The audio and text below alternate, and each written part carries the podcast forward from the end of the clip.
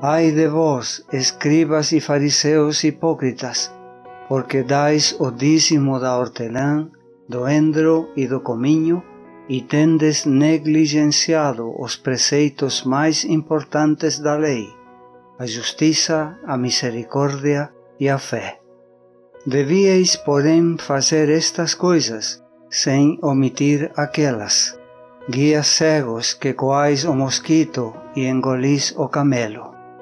Ai de vós, escribas e fariseus hipócritas, porque limpais o exterior do copo e do prato, mas estes por dentro estão cheios de rapina e intemperança.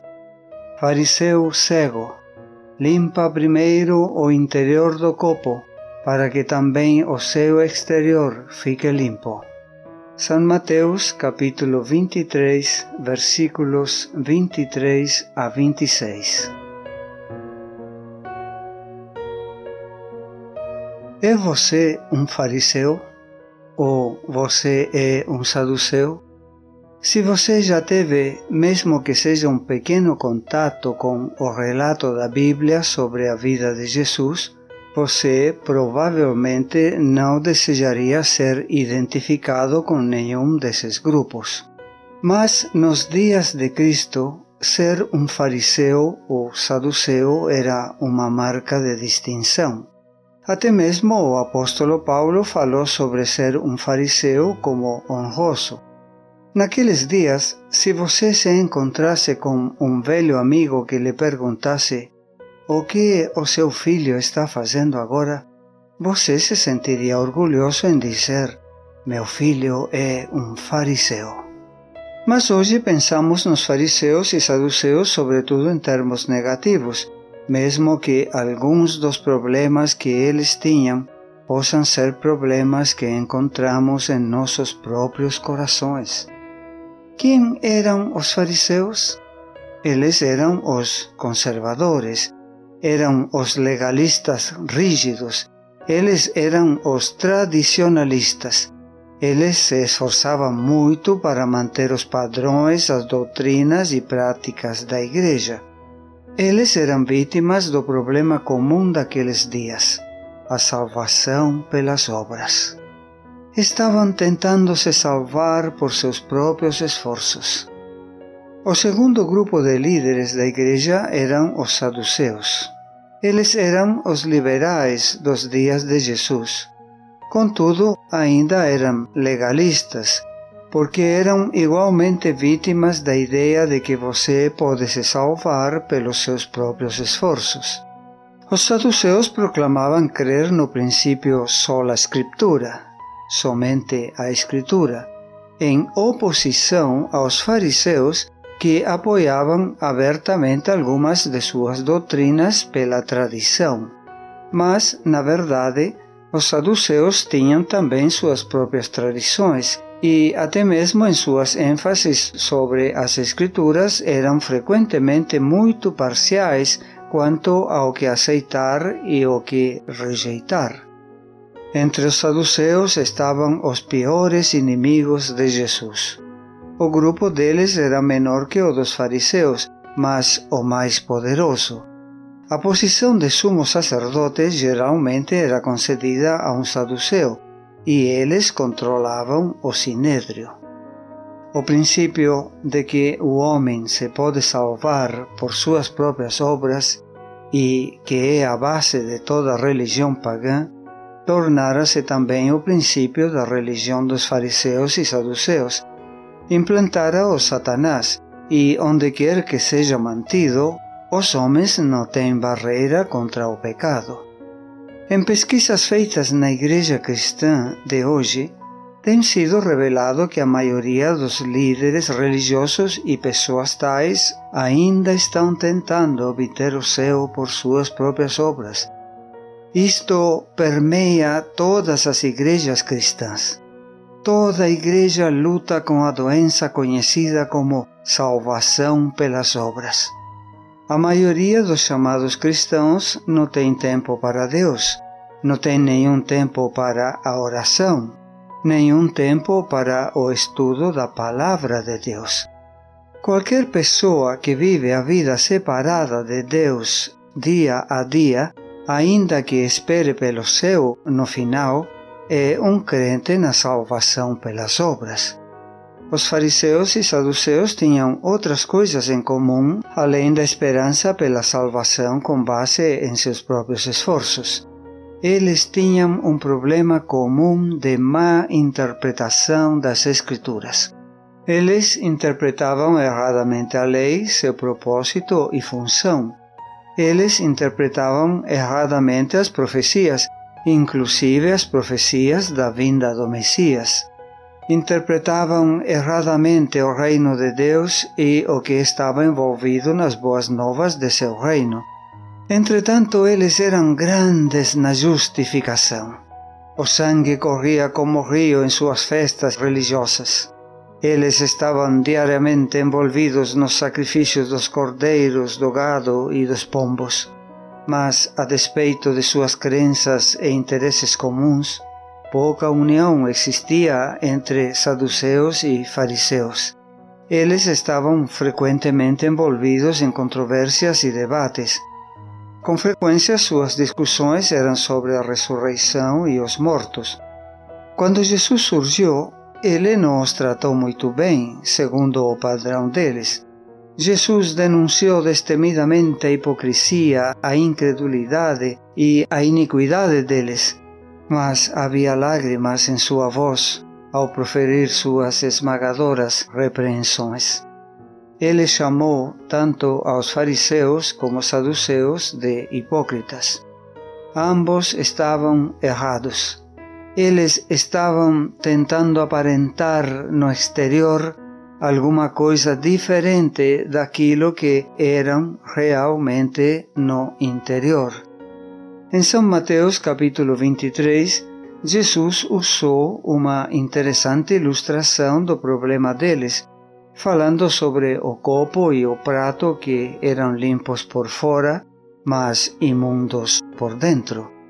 Ainda mais severa foi sua ilustração sobre os sepulcros dos profetas, nos versos 27 a 30. Disse ele: Ai de vós, escribas e fariseus, hipócritas, porque sois semelhantes aos sepulcros caiados, que por fora se mostram belos, mas interiormente estão cheios de ossos de mortos e de toda imundícia assim também vós exteriormente pareceis justos aos homens, mas por dentro estáis cheios de hipocrisia e de iniquidade. Ai de vós, escribas e fariseus hipócritas, porque edificais os sepulcros dos profetas, adornais os túmulos dos justos e dizeis: se tivéssemos vivido nos dias de nossos pais, não teríamos sido seus cúmplices no sangue dos profetas. Obviamente, eles eram vítimas de justificação externa. Mas Jesus disse em seu Sermão do Monte: Se a vossa justiça não exceder em muito a dos escribas e fariseus, jamais entrareis no reino dos céus. São Mateus capítulo 5, versículo 20. Esses hipócritas eram dizimistas, eram rígidos guardadores do sábado. Eles nem mesmo comeriam se um mosquito caísse na sopa. Eles eram bons nas obras, especialmente naquelas obras que pudessem ser vistas pelos outros. Eram grandes no jejum e podiam fazer longas orações eram meticulosos em seus banhos cerimoniais e gostavam do primeiro lugar na sinagoga, mas colocavam sobre os outros fardos impossíveis de serem carregados, e Jesus lhes disse: Ai de vosotros, escribas e fariseus hipócritas, porque rodeais o mar e a terra para fazer um prosélito, e, uma vez feito, o tornais filho do inferno duas vezes mais do que vós. São Mateus capítulo 23, versículo 15. Jesus disse: E eu, quando for levantado da terra, atrairé todos a mim mesmo. São João capítulo 12, versículo 32. Mas os líderes religiosos disseram: Se atrairmos todos para nós, então nós seremos levantados. E isso é precisamente o que eles tentaram fazer. Esses líderes religiosos não gostavam de Jesus, porque Jesus recebia pecadores e eles não. Os pecadores não tinham sequer uma chance com os fariseus e saduceus. Eles os colocavam para fora da sinagoga, tentavam apedrejá-los e não se associavam com eles. Porém, Jesus recebia pecadores. Isto é uma boa nova ainda hoje, não é?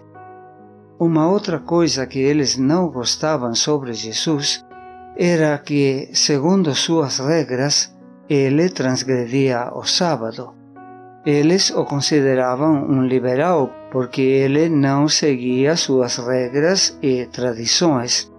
Eles não gostavam da maneira pela qual Jesus ensinava sem a autorização adequada. Não gostavam da falta de respeito que ele tinha para com suas posições. Não gostavam das expressões que Jesus usava em relação a eles e suas francas repreensões às suas atitudes. Eles não gostavam de suas obras miraculosas e da maneira pela qual as pessoas comuns se aglomeravam ao redor dele e lhe proclamavam louvores. Eles diziam: Eis aí, vai o mundo após ele. São João capítulo 12, versículo 19. E temiam por seu próprio poder e autoridade sobre as pessoas. Em resumo, eles eram invejosos e cobiçosos.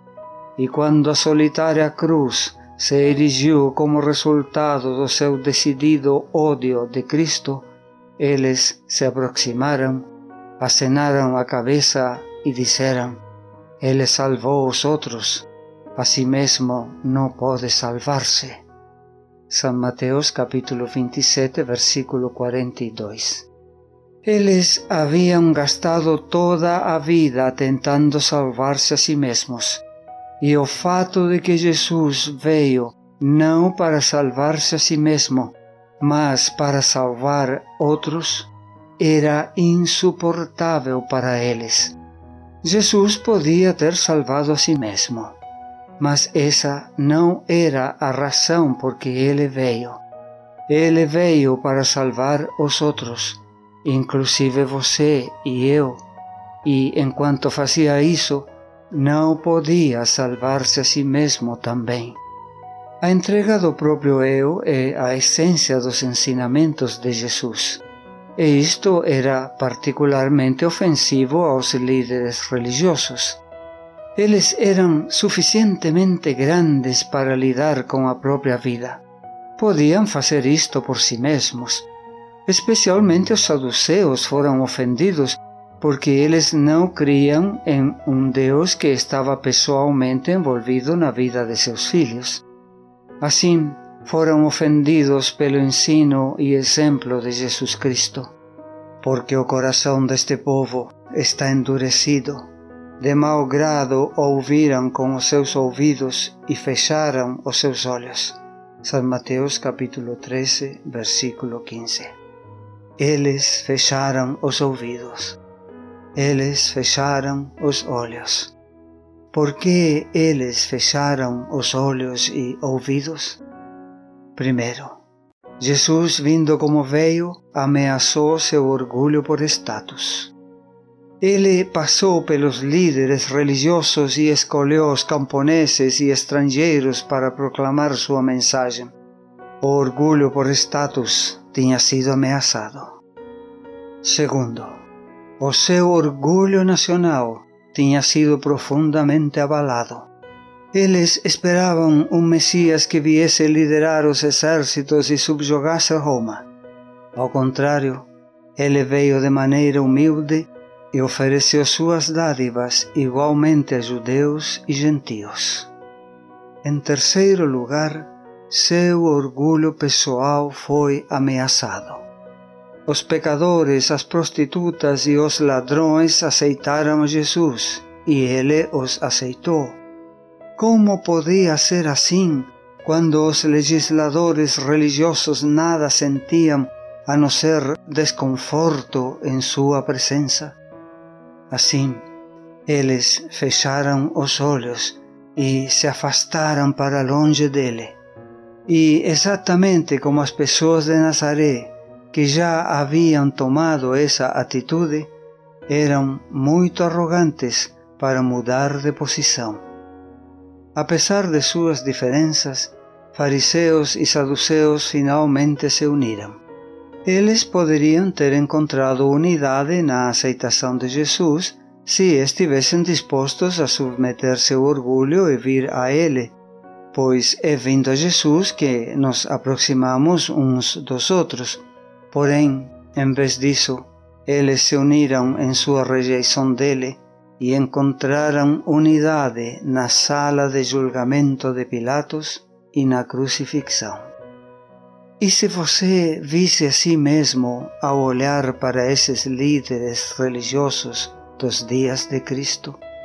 Isso significaria que seu caso é sem esperança? Não.